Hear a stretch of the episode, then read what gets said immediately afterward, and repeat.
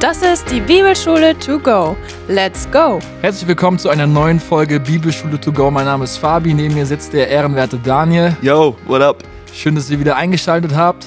Wir haben heute einen ähm, tollen Brief wieder vorbereitet für euch, den ersten Timotheusbrief mit einem spannenden Titel Die Gemeinde als Bollwerk der Wahrheit. Yes. Und wie ihr schon wisst, unsere Vision ist deine Transformation. Ja. Heute tolles Highlight. Wir sind sehr praktisch heute unterwegs in den Pastoralbriefen, wo auch der erste Timotheusbrief zugehört.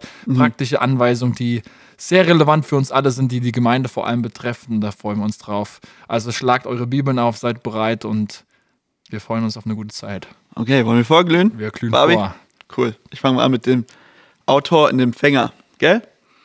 Also, der Autor ähm, ist Paulus. Er erwähnt auch selbst, dass er schreibt. Und äh, nur, dass ihr wisst, es gibt ja schon immer in der, in, unter den Belehrten immer Diskussionen, ob er wirklich der Autor war oder nicht. Ihr könnt uns gerne eine Mail äh, schicken, wenn ihr dazu mehr wollt, aber Daniel beantwortet euch die dann gerne. ja, genau. Aber ich gehe jetzt nicht äh, drauf ein. Äh, ihr müsst euch nur merken, Paulus ist so ziemlich sicher der Autor, der hier an Timotheus schreibt. Der Empfänger ist äh, Timotheus. Er stammt aus Lystra oder vielleicht äh, Derbe. Da ist man sich nicht vollkommen si sicher, aber die sind, glaube ich, so Nachbarstädten oder fast Nachbarstädte. Das ist eine römische Kolonie in der Provinz Galatien. Also da wohnt er, da kommt er her.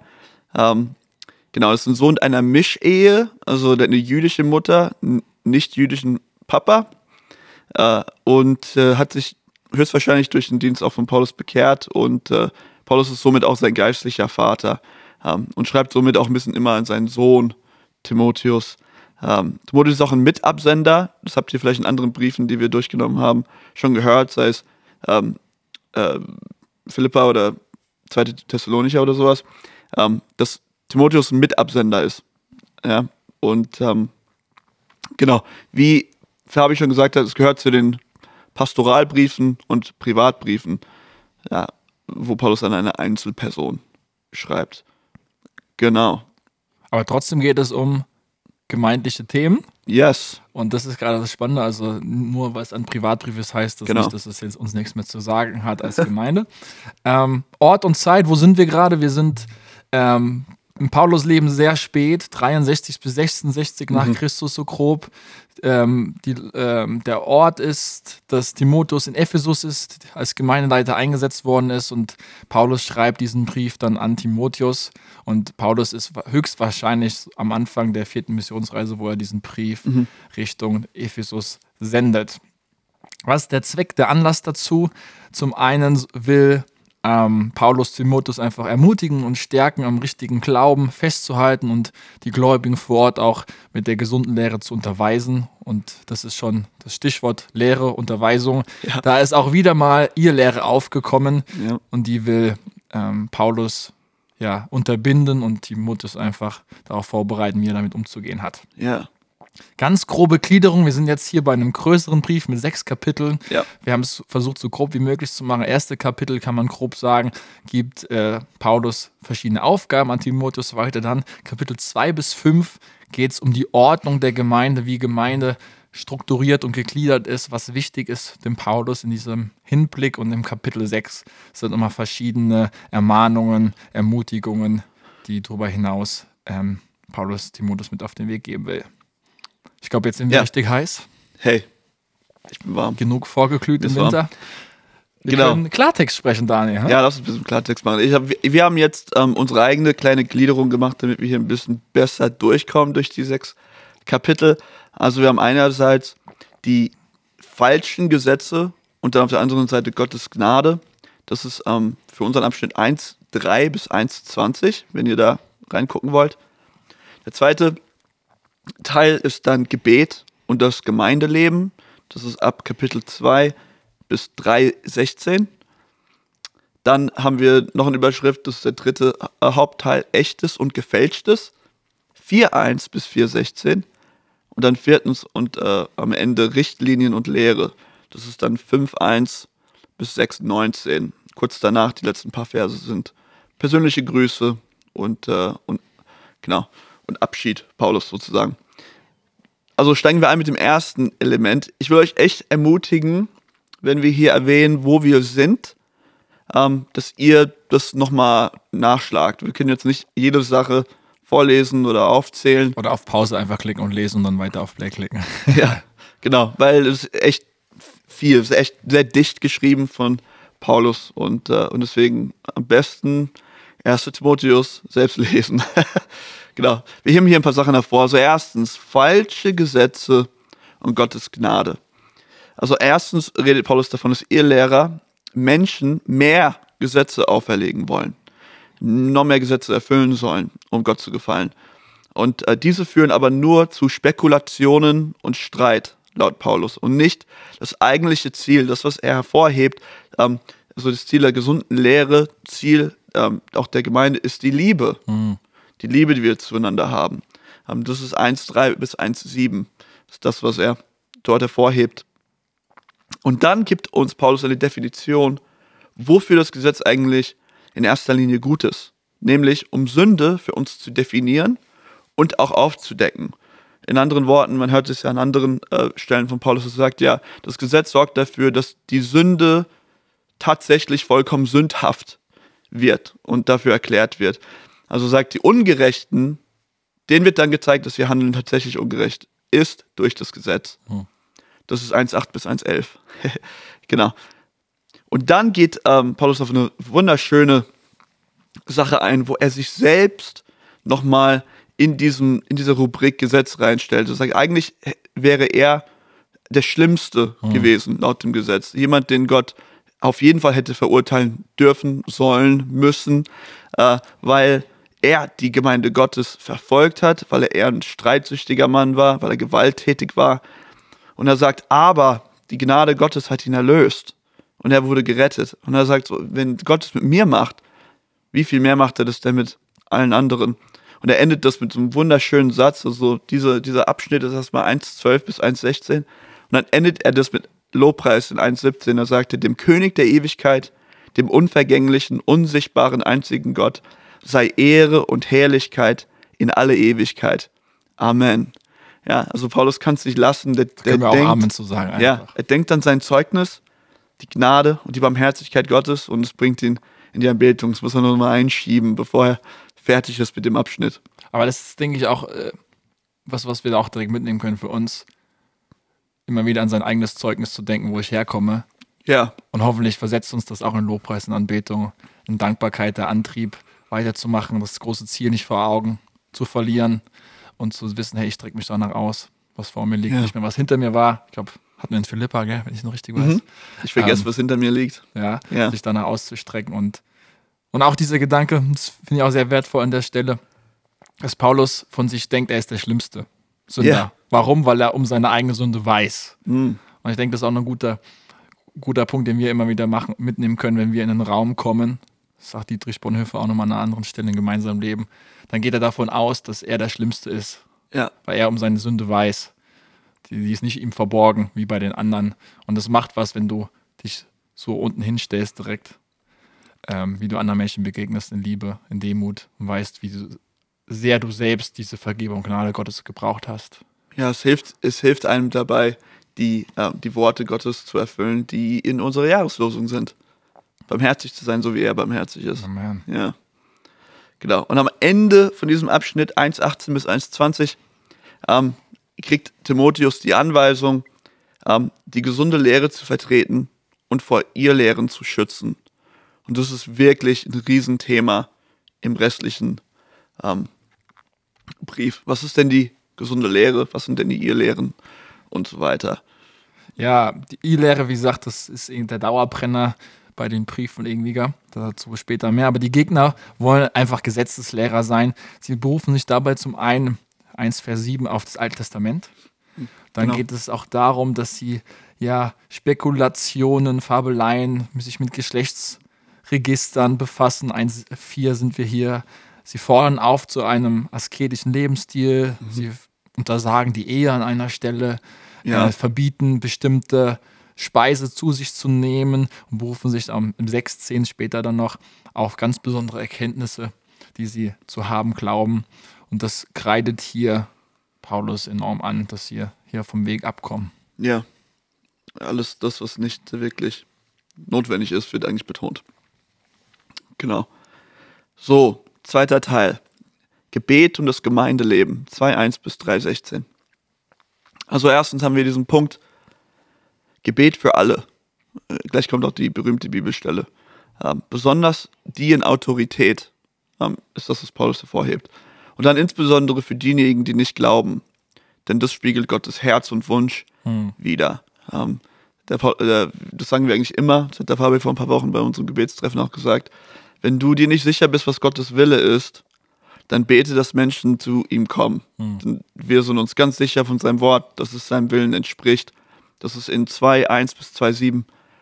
Und dass wir für Menschen beten, besonders diejenigen, die ähm, viel Verantwortung tragen, Autorität besitzen, ähm, in der Regierung sind, dass sie Weisheit bekommen und nicht aus Angst regieren, sondern in Weisheit.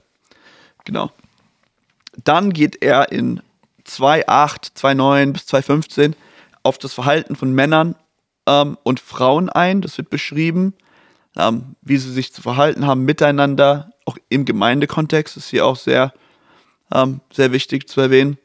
Und der Bezug, besonders zwischen Männern und Frauen, sie, ob sie lehren, nicht lehren, wie sie sich verhalten, da wird sehr stark Bezug auf Adam und Eva genommen, also auf die, auf die Ordnung der Ehe, die, von, die Gott gibt. Also der Kontext scheint meines Erachtens nach irgendwie die Ehe zu sein und dass es uns hilft in der Auslegung von dieser Stelle.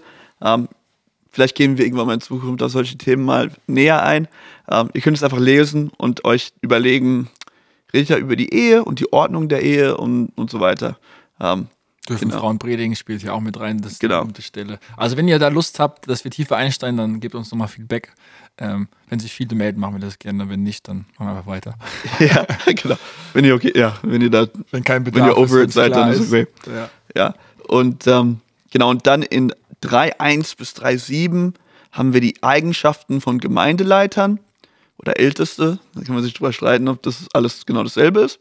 Äh, und dann die Diakone, 3.8 bis äh, 3.13. Und ähm, was ich sagen würde, ist, ist Paulus, will ich nur erwähnen, ähm, man würde ja sagen, okay, es gibt dann die Laien oder es gibt die, die durchschnittlichen Gläubigen oder was auch immer. Eigentlich bezieht sich das auf alle am Ende bei Paulus. Weil Paulus' Appell ist, dass jeder diese Eigenschaften, diese Charaktereigenschaften kultiviert. Und die Hoffnung ist natürlich, dass jeder irgendwann mal ältester Gemeindeleiter, Diakon sein könnte. Und, und deswegen ist es nicht nur für die Elite gedacht, sondern jeder Gläubige darf das anstreben, ähm, Gott so zu gefallen, wie hier von Paulus beschrieben wird. Wie siehst du das jetzt ähm, heutzutage in der Gemeindelandschaft, sei es in Deutschland oder darüber hinaus, repräsentiert mit Gemeindeleitung als, als Team oder auch Diakone?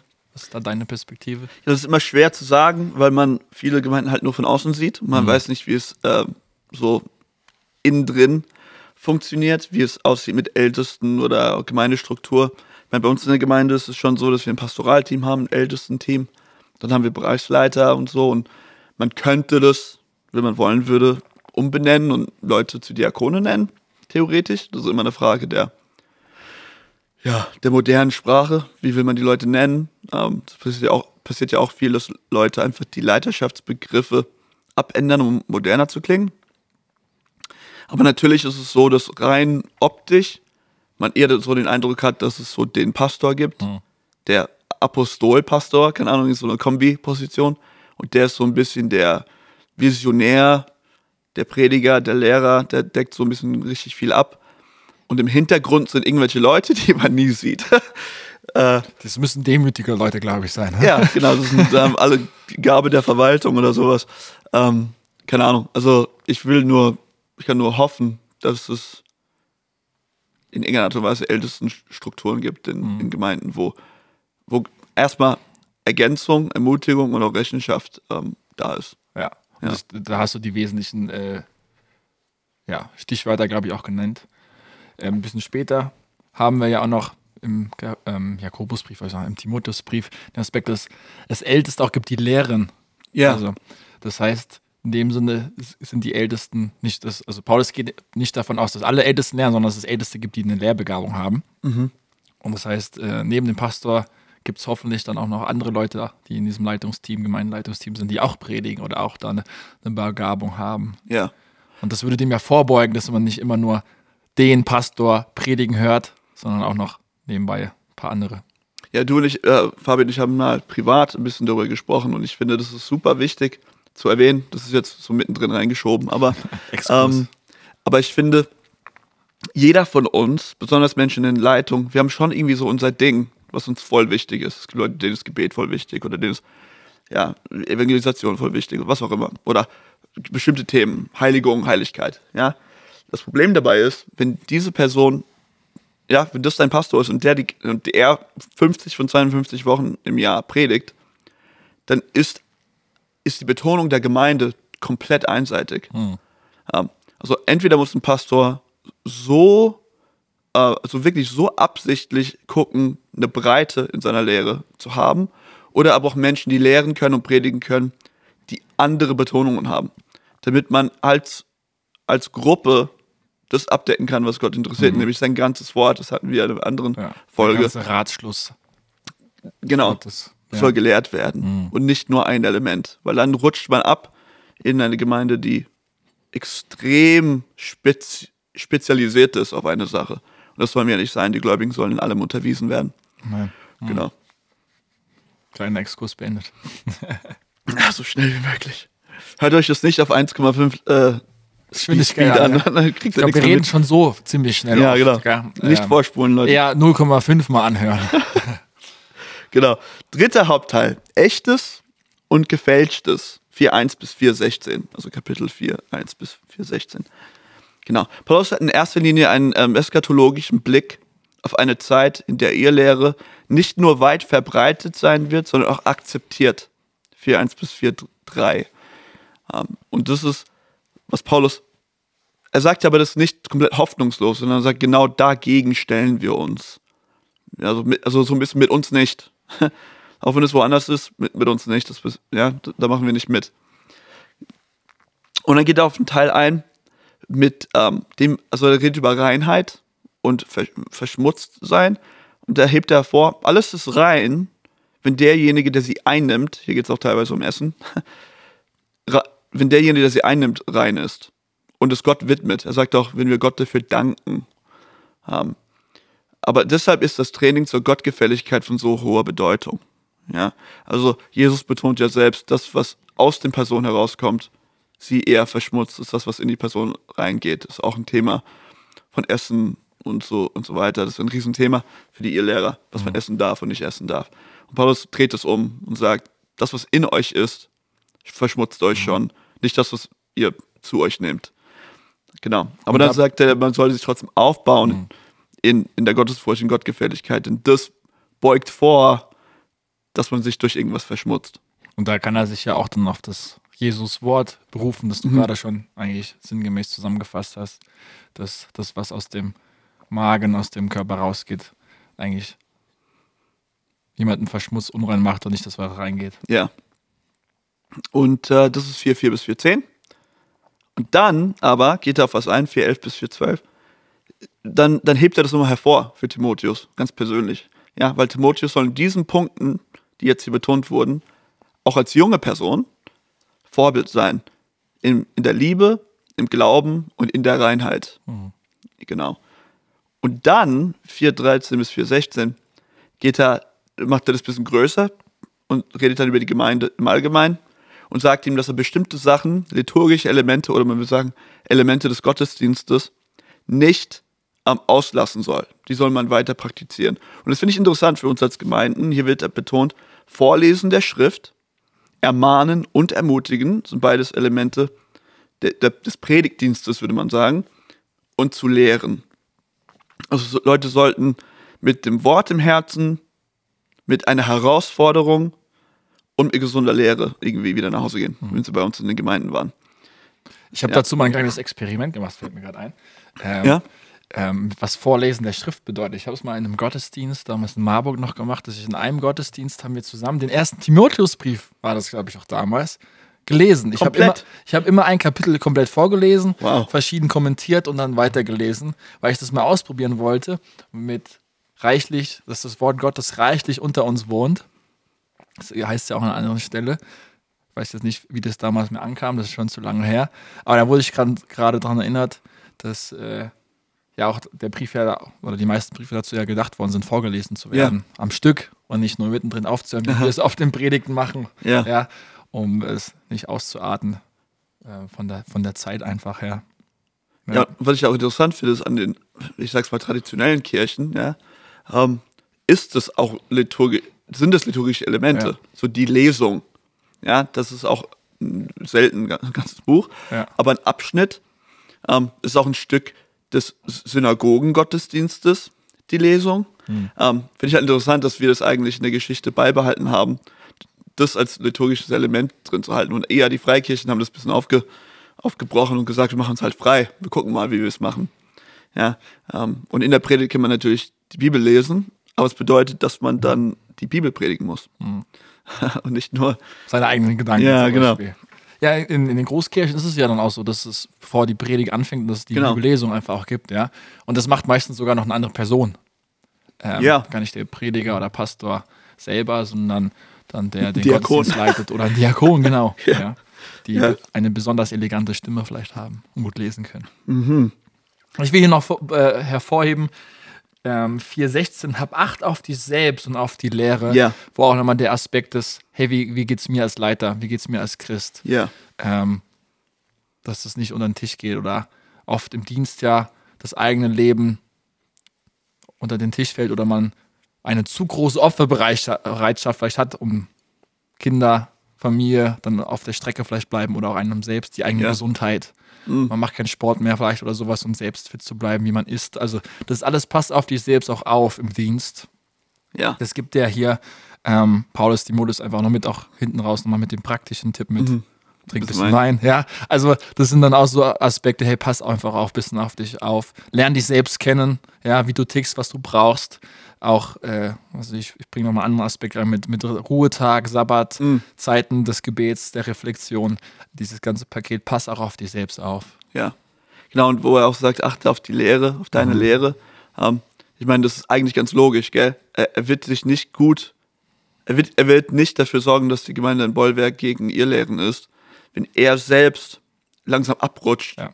in irgendwelche komischen Dinger, mhm. sondern er soll auch gucken, dass er bei der, ja, die Linie hält, in der gesunden Lehre. Ja. ja. Das sagt er, achte drauf, guck drauf, was du lehrst, was du predigst und, ja. und so, weil lass dich nicht komisch beeinflussen, sondern bleib, bleib im Wort. Ja. Super. Teil 4, das ist bis zum, bis zum Ende, 5.1 bis 6.19. Hier ist schon spannend. Das sind Paulus' Anweisungen zum um Umgang mit unterschiedlichen Gruppen. Also, das ist ganz spezifisch. Er sagt dem Timotheus, ich will, dass du so mit diesen Gruppen umgehst. Das heißt ältere Männer, ja, er sagt ältere Männer als Väter, ähm, also nicht einen älteren Mann einfach ganz krass zurechtweisen, sondern wie würdest du mit deinem Vater reden? Wie mhm. würdest du ihm vorschlagen, vielleicht sich zu bessern? Ähm, ältere Frauen als Mütter und junge Frauen, das kann man ja alles umdrehen, ja, aber junge Frauen als Schwestern und dann betont er in aller Reinheit. Ja, also sagt Timotheus, bist ein junger Mann und mit jungen Frauen, die sind deine Schwestern, Finger weg. Ja, genau. Super, äh, super Tipp. Ältere Männer sind wie Väter, mhm. ältere Frauen sind wie Mütter und Frauen. Oder wenn du eine Frau bist, andere Männer sind Brüder. Und da sind wir direkt bei diesem Gemeinde als Familie. Ja. Sonst könnte Paulus das ja auch gar nicht sagen. Ja. Genau. Das hatten wir ja diese Betonung auch schon, schon in Philemon ja, und so. Genau. Genau. Seht ihr Leute. Roter Faden. Das ist total, total Hörst krass. dir an, wenn du den noch nicht angehört hast, den Philemon-Brief, genau. Genau, könnt ihr zurückspringen. Ähm, dann, äh, ich, ich fasse es ein bisschen zusammen. Ich würde euch vorschlagen, 5.3 bis 5.16 auch selbst äh, zu lesen. Hier sind Anweisungen für die Hilfestellung von Witwen. Ähm, es gibt einen Begriff, das ist, glaube ich, französisch, und es wird im englischen Krankenhaussystem immer benutzt, also auch in Amerika.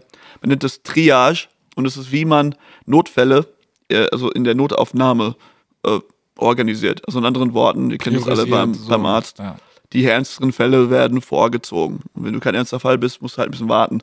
Und der Paulus macht das ein bisschen hier mit Witwen. Ja? Er sagt, ähm, ältere Witwen ohne Familienangehörige sollen ganz besonders Hilfe von der Gemeinde bekommen.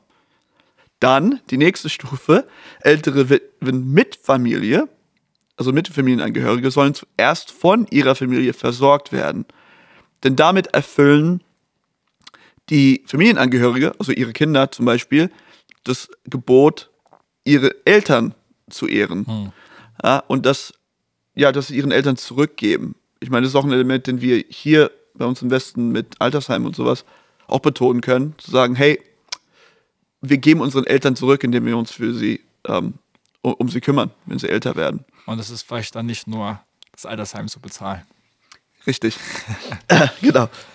Und dann haben wir hier die dritte Gruppe, das sind junge Witwen. Sie sollen vorerst keine Hilfe von der Gemeinde bekommen, sondern bei, bei denen sollte man gucken oder sie sollen darauf achten, dass sie vielleicht wieder heiraten. Und dann können sie sich wieder darum kümmern, Kinder zu kriegen und äh, eine gesunde Ehe zu führen und ihre Kinder großzuziehen und so weiter. Also der hat das so ein bisschen eine Prio-Liste, die er da, darunter gibt, damit die Gemeinde weiß, wen sie vorziehen sollten. Bei wem ist die Lage am ernsten? Ernstesten? Irgend sowas. Genau. Dann springt er zu persönlichen Anweisungen und Betonungen für Timotheus. Das ist 5,17 bis 6,2. Genau. Er sagt erstmal, man sollte die ehren, das ist sehr spannend, die Ältesten sind und die lehren und predigen. Und ich glaube, der Grund dafür ist, dass sie halt eine sehr große Aufgabe haben. Also Paulus sieht es nicht als kleine Sache, Menschen zu lehren und zu predigen, sondern es ist ein Riesending. Gerade in, angesichts dieser Irrlehrer, Ja. das wird ja hier auch nochmal dann hervorgehoben. Gell? Ja. Und wer sich sozusagen stellt, für die Wahrheit einzustehen und es zu predigen, dem sollte sehr viel Ehre erwiesen werden. Und hier ist dieser Gedanke dann auch mit Vers 18 schon ein bisschen angelegt und vorbereitet, dass sie auch dementsprechend finanziell versorgt werden sollen. Ja. Ähm, das ist auch in diesem Ehregedanken dabei, dass sie halt freigestellt sind oder Zeit beiseite setzen können, um diese Aufgabe auch ja, gut nachzugehen und sich gut vorzubereiten, dann dementsprechend. Sich der Schrift und dem Gebet hinzugeben, gell? Ja, hey, wie es bei den Aposteln auch Genau. war, als sie die Diakone einsetzten in der Apostelgeschichte. Genau. Vier oder fünf. Vier, fünf, irgend sowas. Ja. Genau. Da kommen die Witwen noch vor. Hey, roter Faden wieder. Ja, hier. Leute. Also, Querverweis. Bibel ist einfach cool. Äh, genau. Ähm, äh, zweiter Teil, er soll nicht voreingenommen sein und auch niemand bevorzugen. Ja, ähm, das, darauf gehe ich später nochmal ein, weil das für mich echt wichtig wurde. Drittens, ähm, er soll nicht zu früh neue Leiter einsetzen. Er soll reinbleiben, indem er nicht in den Sünden anderer mitmacht. Also einerseits nicht andere Leiter zu früh einsetzen, sondern die sollen erprobt sein. Sich bewährt haben, ja. Genau. Ähm, was auch immer das bedeutet. Aber ja, ähm, also wenn du dich bekehrst, sei nicht überrascht, wenn es ein bisschen dauert, bis du predigen darfst. In dem Kleinen treu sein, gell? Weil die Aufgabe laut Paulus zu, zu leiten und zu lehren riesig ist. Also das sollte man sich schon in dem Kleinen als treu erwiesen haben. Aber das ist ja auch vielleicht ein ganz kurzer wichtiger Punkt hier, den ich nochmal unterstreichen will, ist bewährt zu sein in den kleinen Dingen. Ja, man, man strebt oft immer auch auf Mhm. Ja. die Dienste, die gesehen werden auf der Bühne, ja, Ja. Äh, Musik, Lobpreisteam, Predigen, hast du nicht gesehen. Podcast. Podcast, ja, genau. Aber hey, wo fängt's an, vielleicht mit dem Putzdienst treu zu sein, Ja. über eine gewisse Zeit Stühle zu stellen, ähm, in der Küche zu helfen, bei der Bewirtung. Ähm, das Genau. sind, wenn du mal da anfängt, das ist, weil da wird das Herz geprüft, die Einstellung. Genau. Ja, warum mache ich das? Ja. Ich will nicht gesehen werden auf der Bühne, sondern ich mache das für Jesus, der das sieht, was ich auch im Verborgenen tue, Genau. es niemand sieht. Wollte ich eben gerade sagen. Ja, Genau. guck mal. Ähm, sind wir bei der Bergpredigt mit Matthäus 6. Aber ähm, ich glaube, das braucht jedes, jedes Herz. Und wenn, wenn jemand zu früh vielleicht auf die Bühne kommt oder in den Dienst, der, wo man gesehen wird und er hat Talent, dann wird er vielleicht ganz schnell Frucht bringen, aber dann wird er auch vielleicht ziemlich schnell wieder fallen. Das sind die Wurzeln vielleicht nicht so tief. Ja. Ja. Das heißt, wir tiefe Wurzeln schlagen und dann kann man hochwachsen, Ja. ohne dass der Wind einen Ja, so ein bisschen, umhaut. wenn man reiche Früchte trägt und keine Wurzeln hat, steht man in Gefahr, dass der Baum vielleicht Dass er kippt. oder der, Ja. der, die Äste abbrechen. Ja, wenn mal ein Sturm kommt. Ja. Ah, nur wieder ein Gleichnis von Jesus. Okay. äh, cool. Genau. Genau. Und er soll reinbleiben, indem er bei den Sünden anderer nicht mitmacht. Das finde ich so, so spannend. Und ich finde es so, ich will nicht sagen, dass es voll schwer ist, Aber wie schnell nicken wir Sünde, äh, also wie oft machen, drücken wir einfach mal ein paar Augen zu, wo Sünde vor uns geschieht, besonders unter Brüdern und Schwestern. Und er sagt so, hab nichts damit zu tun. Sobald du merkst, dass hier irgendwas läuft, ja, entferne dich von, von der Situation. Und das ist somit auch ein Zeugnis, dass man einfach merkt, man hat keine Berührung zur Sünde. Ja. Äh, viertens, ein bisschen Wein trinken, weil er so oft Magenprobleme hat. Ja, da können wir auch an das Thema eingehen, von wegen Heilung im Neuen Testament, wie oft findet es statt und nicht und so weiter. Aber das ist voll praktisch. So, hey, du bist ein bisschen, vielleicht auch ein bisschen nervöser Typ, manchmal hast du ein bisschen Magenprobleme, trink ein bisschen Wein. Also hier geht es auch eher um die medizinischen Aspekte von Wein. Genau, genau, genau. Äh, nicht nur Wasser, sondern auch ein bisschen Wein. Ja. Genau. Äh, Aber das ist vielleicht ein guter Punkt, hey, wenn wir Themen ansprechen, wo sagt, hey, da geht da doch ein bisschen tiefer, ja, sagt uns das und wir nehmen vielleicht nochmal eine extra Folge dafür auf. total gerne. ihr seid hier mit dabei und dürft auch mitbestimmen, was wir machen. Ja, Ja. Wo ihr Interesse für habt. Genau. Sofern wir auch Lust drauf haben. Äh, die, die, äh, genau. Und dann fünftens, es ist voll interessant, er nennt es die Lehre offener Sünden oder offener gute Taten oder dasselbe im Geheimen. Also es gibt Sünden, die sind offensichtlich, die gehen einem sozusagen, wo er sagt, voraus. Und gute Taten, die gehen einem voraus, die sind offensichtlich. Und dann andersrum. Es gibt Sünden, die sieht keiner. Es gibt gute Taten, die sieht keiner. Und er sagt eigentlich am Ende, hey, ähm, mach dir nicht, also ich weiß nicht, ob er damit sagen will, mach dir nicht so viele Sorgen drum, sondern er sagt, ich finde einerseits sagt er, natürlich musst du die Sachen anerkennen, die du siehst.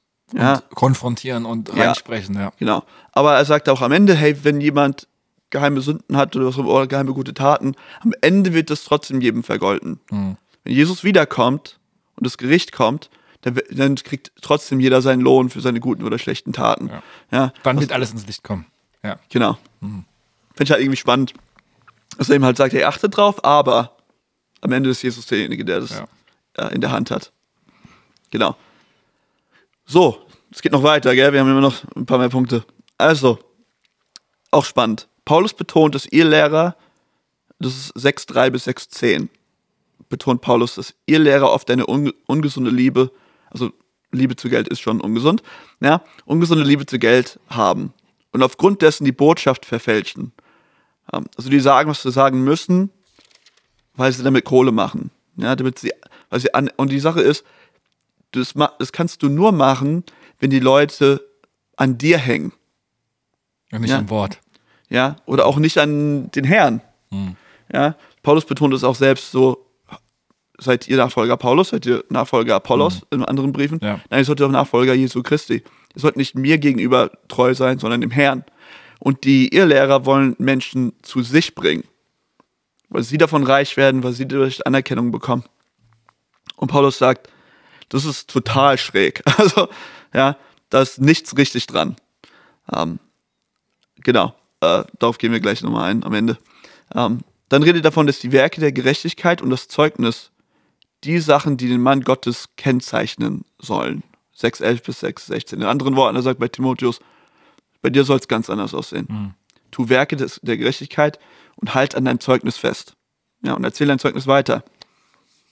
Genau. Dann gibt Paulus nochmal oben drauf spezifische Anweisungen an reiche Menschen, weil sie ganz besonders in Gefahr sind, an die Welt gekettet zu werden und ihre Hoffnung in ihr zu setzen. Ja. Und das, das sagt ja Jesus genauso. Es sagt ja, Jesus sagt nicht, dass es unmöglich ist, in Gottes Königreich zu kommen, wenn man reich ist, aber die Gefahr zu- denken, äh, alles mitnehmen zu wollen, was man in dieser Welt hat, Mhm. kann dazu führen, dass eine Trennung da, da ist. Weil das Reich der Welt einem schon so viel gegeben hat. Da sind wir bei Matthäus 19, habe ich heute Morgen direkt gelesen. Ja, Die Begegnung zwischen Jesus und dem reichen Jüngling Ja. und dem Kamel und dem Nadelöhr. Und Ja. die Jünger fragen dann, hey, wer kann dann überhaupt ins Reich Gottes kommen? Eine berechtigte Frage. Und dann sagt Jesus, Jesus. hey, es ist mit Gott ist es nicht unmöglich. ja, Ja. für Gott ist nicht so möglich. Ja. Also es ist möglich, als Reich ins Reich Gottes zu kommen, Ja. Aber es ist schwer. ja. Und ähm, ja, genau, da gehen wir gleich nochmal Ja. ein. Ähm, ich will jetzt nicht zu viel Zeit. Ja, wir, wir, wir reden gleich sowieso wir drüber. setzen, wir setzen uns jetzt schnell die Brille auf Ja. und gehen Richtung Anwendung. Kernvers, da, über den haben wir jetzt auch noch gar nicht so viel gesprochen, aber wir werden das in Anwendung auch noch mit hineinnehmen. Mhm. Ja. Ist 1. Timotheus 3, 14 bis 16. Ganz entscheidender, wesentlicher ähm, Text, wo auch der einerseits der Titel von diesem, dieser Folge auch herstammt, Ja. aber auch eine sehr hohe Christologie. Also, wer ist Jesus? Was hat er gemacht? Auch drin vorkommt ein kleines Lied und Gedicht, könnte man auch wieder sagen. ja, sieht so aus auf jeden Fall. Ähm, Ja.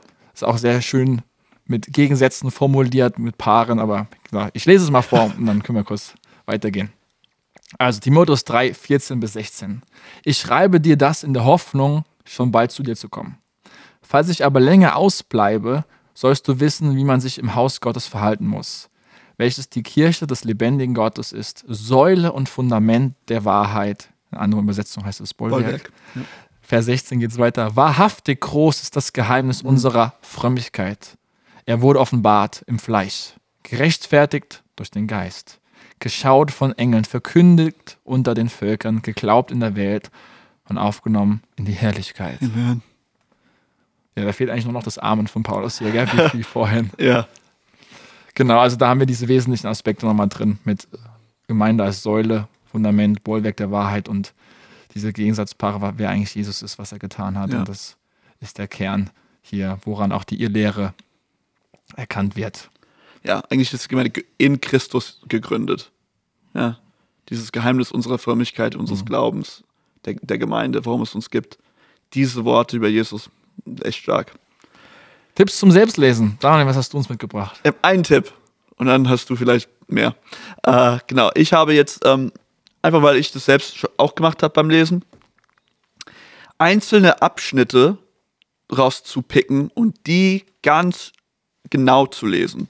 Ja, das macht ja Paulus ganz viel. Er redet ja erstmal über die Witwen, er redet über ihr Lehren, er redet über die Frömmigkeit, äh, alles Mögliche. Und es sind wirklich so Abschnitte, die sind so sieben bis neun Verse lang jeweils. Und ich würde einfach sagen, hey, zieht euch einen Kreis drum oder ein Viereck drum und sitzt mal mit diesem Abschnitt und überlegt mal, was sagt denn da Paulus hier eigentlich? Was bedeutet das für mich? Ja, wie kann ich das auf andere Sachen übertragen? Weil das voll, bei Paulus ist es auch oft so, aber es ist so eine Dichte drin, da kann man so Voll gut. eintauchen und viel rausziehen. Ja. Ich würde gerne kurz auf diesen Begriff Frömmigkeit, wie wir es eben vorgelesen haben, aber auch, den kann man übersetzen mit Ehrfurcht oder auch Gottseligkeit in der Elberfelder kurz eingehen. Das ist nämlich so ein roter Faden auch. Diesen Begriff oder diese Begriffe äh, finden wir bis zu achtmal im Brief und immer an ganz entscheidenden Stellen. Und damit ist so ein bisschen, könnte man gemeint, der ganze christliche Lebensstil, Lebenswandel ausgesprochen gesagt. Also er, Paulus versteht da einfach das, die Gesamtheit, wie wir unser Leben gestalten sollen, Ja. nach Gottes Willen. Und das genau, das ist gerade der entscheidende Aspekt, den Paulus vermissen lässt bei den Irrlehrern. Das fehlt ihnen gerade, dass sie Gottesfürchtige diesen christlichen Lebenswandel haben. Und Ja. achtet mal da ein bisschen drauf, wo er vorkommt, in welchen Zusammenhängen, in welchen Wortpaaren und wo das dann ein bisschen griffiger wird. Dazu aber gleich noch mehr, was mir sehr wichtig geworden ist. Ja. Daniel, was ist dir wichtig geworden? Mir ist wichtig, okay, erstens, ja, natürlich, die Worte, da kannst du gleich nochmal reinspringen, weil du es auch erwähnst, die Worte von Paulus, die Worte von Paulus an die reichen Menschen, ja, das finde ich super spannend. Ich würde es sogar vorlesen, ja. Also 6, boah, mir fällt hier alles runter. 6, 17 bis 6, 19 will ich mal vorlesen, ja. So, ich äh, lese jetzt aus der neuen Genfer, das ist ein bisschen länger. Bisschen länger. Also, schärfe denen, die es in dieser Welt zu Reichtum gebracht haben, ein, nicht überheblich zu sein und ihre Hoffnung nicht auf etwas so Unbeständiges wie den Reichtum zu setzen, sondern auf Gott. Denn Gott gibt uns alles, was wir brauchen, in reichem Maße und möchte, dass wir Freude daran haben. Ermahne sie, Gutes zu tun, freigebig zu sein und ihren Besitz mit anderen zu teilen. Wenn ihr Reichtum in solchen Taten besteht, ist das im Hinblick auf ihre Zukunft eine sichere Kapitalanlage und sie werden das wahre Leben gewinnen. Ja, also es ist keine so, so, so gute Idee, an dein Reichtum als alleinig als Segen zu sehen, den du jetzt horten solltest, ja, und anlegen solltest, sondern es ist eine Möglichkeit, ein Segen zu sein. Und Jesus sagt, es ist auch ähnlich in einem Gleichnis. Paulus geht da ein bisschen drauf ein. Hey, wie du mit dem umgehst, also mit dem, mit dem Mammon, mit dem, oder mit dem Ungerechten, er nennt es Jesus auch teilweise, dem was unge ungerecht, wie du damit umgehst, zeigt, wie geeignet du bist, mit wahren Schätzen Hm. umzugehen. Also wenn du viel hast in der Welt, dann läufst du Gefahr, das für dich behalten zu wollen und an mehr anzuhäufen.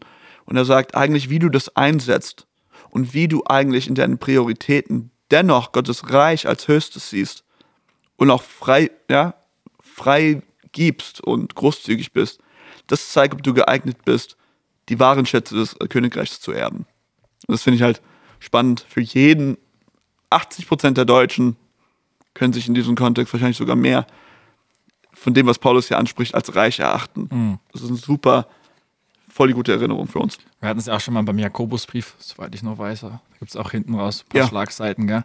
Ich gehe da nochmal kurz drauf ein, weil mir der Abschnitt vorher 6, 6 bis 7 auch äh, sehr prägnant aufgefallen ist, berührt hat, wo es auch nochmal dieser Begriff Gottesfurcht, Frömmigkeit vorkommt, in Kombination mit Genügsamkeit. Ja, So ein bisschen der Gedanke, nichts habe ich in die Welt gebracht und nichts kann ich auch mitnehmen. ja, Und ich glaube, Genügsamkeit ist etwas, was wir viel mehr brauchen. Ja, äh, gerade in unserer heutigen Zeit. Ähm, so ein bisschen Genügsamkeit würde ich vielleicht paraphrasieren mit, mit wenig zufrieden geben. Ähm, Ja. Wann, wann habe ich genug? Gibt es einen Punkt, wo genug ist? Auch vielleicht geistig gesprochen. Ja, da ähm, immer, wenn ich immer mehr will, dann kann ich auch nicht zufrieden sein mit dem, was ich schon habe. Mhm. Also da ist vielleicht auch eine, eine gute Balance hilfreich. Ja, weil wenn man genug hat, dann kann man auch ruhen darin. ja, Oder loslassen und vertrauen. Und genau. Paulus geht hier ähm, Verse 8, sagt er das so ein bisschen, hey, du hast genug, wenn du Nahrung und Kleidung hast. Ja. Das sagt Paulus als genug. Und wenn man das wieder verknüpft mit der Bergpredigt Matthäus 6, wo Jesus sagt, hey, um diese wesentlichen Dinge, um Nahrung und Kleidung, da kümmert sich der Vater im Ja. Himmel darum. Das heißt, ergo, alles, was du darüber hinaus hast, ist Zusatz, ist Geschenk und um, um das Wesentliche kümmert sich Gott. Also da Ja. darfst du vertrauen und ruhen und locker bleiben. Ja, Aber das andere ist, Segen ist, ist dir geschenkt, vielleicht dieser Überfluss, um, wie Paulus in 2. Korinther auch sagt, den Mangel eines anderen auszugleichen, ja, Nächstenliebe zu zeigen. Da sind wir bei Thema Sozialgerechtigkeit, globale Gerechtigkeit, Nächstenliebe in der Gemeinde, Witwenversorgung geht auch schon in die Richtung, Ja. die wir eben hatten. Ja, ist auch eine Form von Nächstenliebe. Das, was ich zu viel habe, was ich nicht brauche. über die Maße brauche, ja, ist dafür da, andere, vielleicht andere Glaubensgeschwister auch zu segnen und ihnen auf, aufzurichten. Ja.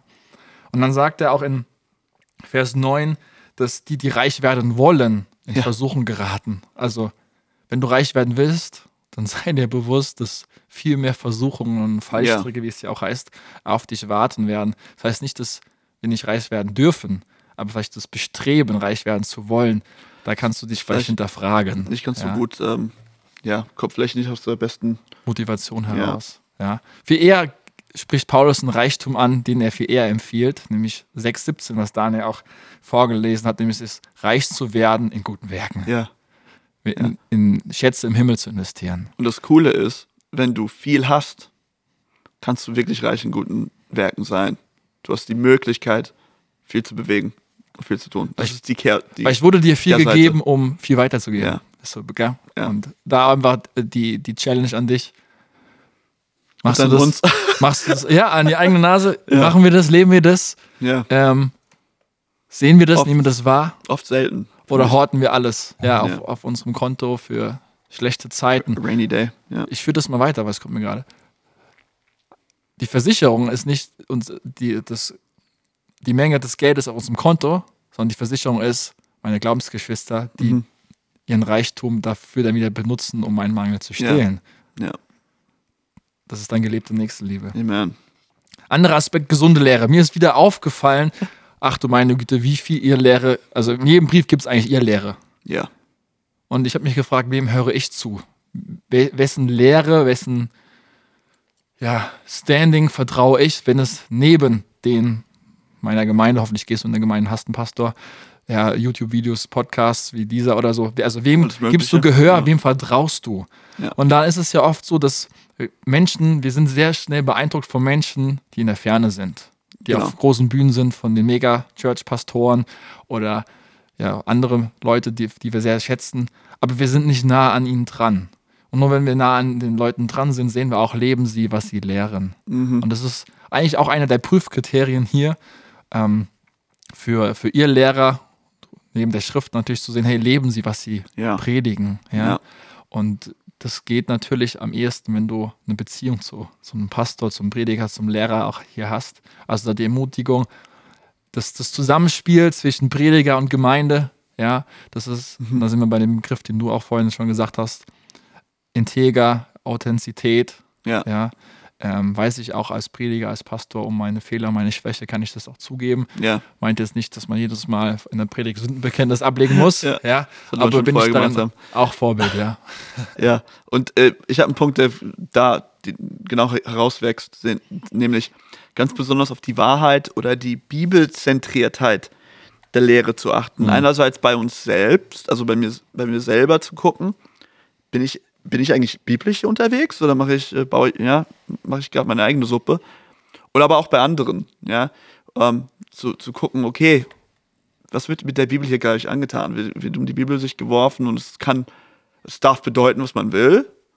Oder ist da eine, eine Ehrfürchtigkeit auch vor Gottes Wort, zu sagen, nee, ich nehme ich nehm das Wort an für das, was es sagt? Und ähm, finde ich super wichtig, auch heutzutage, weil man ja so viel hat, so viele Podcasts und Predigen und YouTube und alles Mögliche und so viele bekannte Leute. Manchmal muss man sagen, die Predigt von dem war mal gut und die Predigt danach war schlecht. Ja, das ist schon okay. Aber dass wir wirklich prüfen und äh, Ja. das ausspucken, was eigentlich nicht vom Herrn ist. Und Paulus nennt auch am Anfang ein Prüfkriterium 1, Vers 5. Das Endziel der Weisung der Lehre ist die Liebe. Ja, Merke ich die Liebe in, in dem Prediger, in den Worten, die auch vielleicht in der Ermahnung, merke ich die Liebe, auch Ja. wenn es mal hart ist, ja. Ja. Sagt er das vielleicht aus Liebe. Genau. Ja, und ich, ich sage aus Erfahrung, Daniel stimmt mir da bestimmt auch zu, ähm, das sind schwere Predigen, wo man mal auf den Putz hauen muss, Mhm. ja, oder wenn man Sachen wahrnimmt und da hineinspricht. Ähm, aber das ist die Liebe. Ja, es gibt einen äh, äh, Spruch von John Bevere, weil er ist ein richtiger Ermahner eigentlich, gell? Der sagt immer, er, kann, er erkennt immer die Frucht einer Predigt oder eines Buches anhand von wie viel Liebe oder ob er in Liebe das gepredigt oder geschrieben hat. Der merkt dann immer, weil ich es nur raushauen wollte, passiert gar nichts. Also ich mache dann Aufruf, keiner kommt nach vorne. So, ja, keiner bekehrt sich, nix. Aber wenn er merkt, ich liebe die Menschen wirklich und ich bin, ich bin überzeugt von Gottes Herz für diese Menschen und muss dann ermahnen, dann ist auch der Aufruf zur Buße, der Aufruf zur Bekehrung auf einmal voller Frucht. Und er merkt, wenn Liebe die Motivation ist, auch wenn es nur eine, sag ich mal, subjektive, für ihn subjektive Wahrnehmung ist, merkt er, dass das eigentlich die Kraft ist, die zur Veränderung führt. Und wo die auch Menschen wissen, hey, er tut es aus Liebe. Ja. Wo es so das Herz anrührt. Ja, man, ja. man spürt das irgendwie. ja. Ja. Und da kommt beides zusammen. Das gibt, es ist ja auch diesem griechischen Wort Parakleo, Parakletos drin, ja. Äh, ermahnen und ermuntern. Ermutigen, das alles irgendwie- selber eine Wort. Ja. Genau. Ich habe noch einen letzten Punkt und das ist das Thema Gebet. Mm, 2, 1 bis 4, wir haben kurz drüber gesprochen, Gebet für Menschen in Autorität, für Ja. Regierende und das ist, glaube ich, jetzt, wir nehmen die Podcast-Folge auf in Zeiten von Corona. ja, Ähm, wenn, man- wenn du sie irgendwann später anhörst, wo du nicht weißt, was Corona ist, kannst du dich mal darüber informieren. 40 Jahren. Das kann man sich jetzt gerade, wenn wir mittendrin sind, nicht vorstellen. Ja. Ähm, aber sei es in dieser Zeit oder wann anderen, die Regierenden brauchen unser Gebet. Amen. Also Paul, fordert uns Paulus auf. Und ähm, einer meiner Lieblingssprüche ist, wenn du jemand, wenn du einen Christen bloßstellen willst, dann frag ihn nach seinem Gebetsleben. Und das tue ich jetzt in dem Sinne, wo ich dich frage, wann hast du das letzte Mal für deine Regierung gebetet? Ja. Autsch. Mach das. Sofort. Ich habe Glück, dass ich diese Frage gut beantworten könnte jetzt. Aber hey, unsere Regierenden brauchen so viel Weisheit. Wir Ja. brauchen ähm, die Fülle des Geistes dort, Weisheit, ähm, brauchen Daniels, Josefs, die Mhm. da auch hinein Amen. sprechen dürfen, die von Gott in diese Position auch gestellt sind. Und darüber hinaus auch Gebet für Nichtchristen, das hatten wir schon kurz angesprochen. Betest du für Nichtchristen, für deine Familie, für Freunde, Verwandte. Genau. Regelmäßig ist es Prio Nummer eins Mhm. für dich im Gebet. Regelmäßiges, anhaltendes Gebet Mhm. auch dafür. Ich habe schon so viele Zeugnisse gehört, wo nach 30 Jahren der Ehepartner sich endlich bekehrt hat. Ja. Das ist eine Frucht von anhaltendem, Genau. ständigen Gebet. Ja. Das ist mit deinem Gebet oft nicht getan. Nee. Ja, da denke ich auch an das Gleichnis von der nörgelnden Witwe des ungerechten Gerichts, was auch die Jesus erzählt hat. Also wo es auch der Punkt ist, hey, beständiges Gebet macht den Unterschied. Und Also- auch das Zeugnis von Augustinus.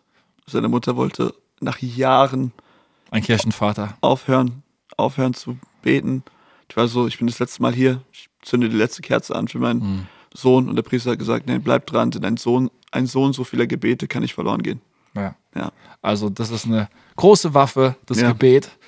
Und äh, damit beginnt und endet eigentlich alles. ja. Ja. Wie er sagt, so schön, das war ein schönes Ende von Johannes Hartl. Gebet ist nicht alles, aber ohne Gebet ist alles, Alles nichts. nichts. Ja, genau. Ja. Wir sind am Ja, Ende genau. angelangt. Sei denn, du hast noch was? Nein, ich Hey. bin total durch. Hey, wir sind super dankbar, wenn ihr bis hierhin durchgehalten habt. Äh, über 50 Minuten war es jetzt. Ich hoffe, es war ein Segen und auch hier an der Stelle nochmal danke, wenn ihr uns einfach supportet, auch im Gebet oder auch vor allem den Podcast teilt, weiterempfehlt.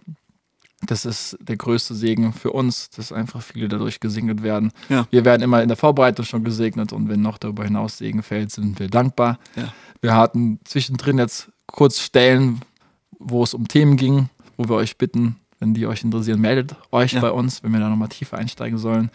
Und äh, wenn ihr über Apple Podcast hört, lasst noch eine Bewertung da oder einen Kommentar.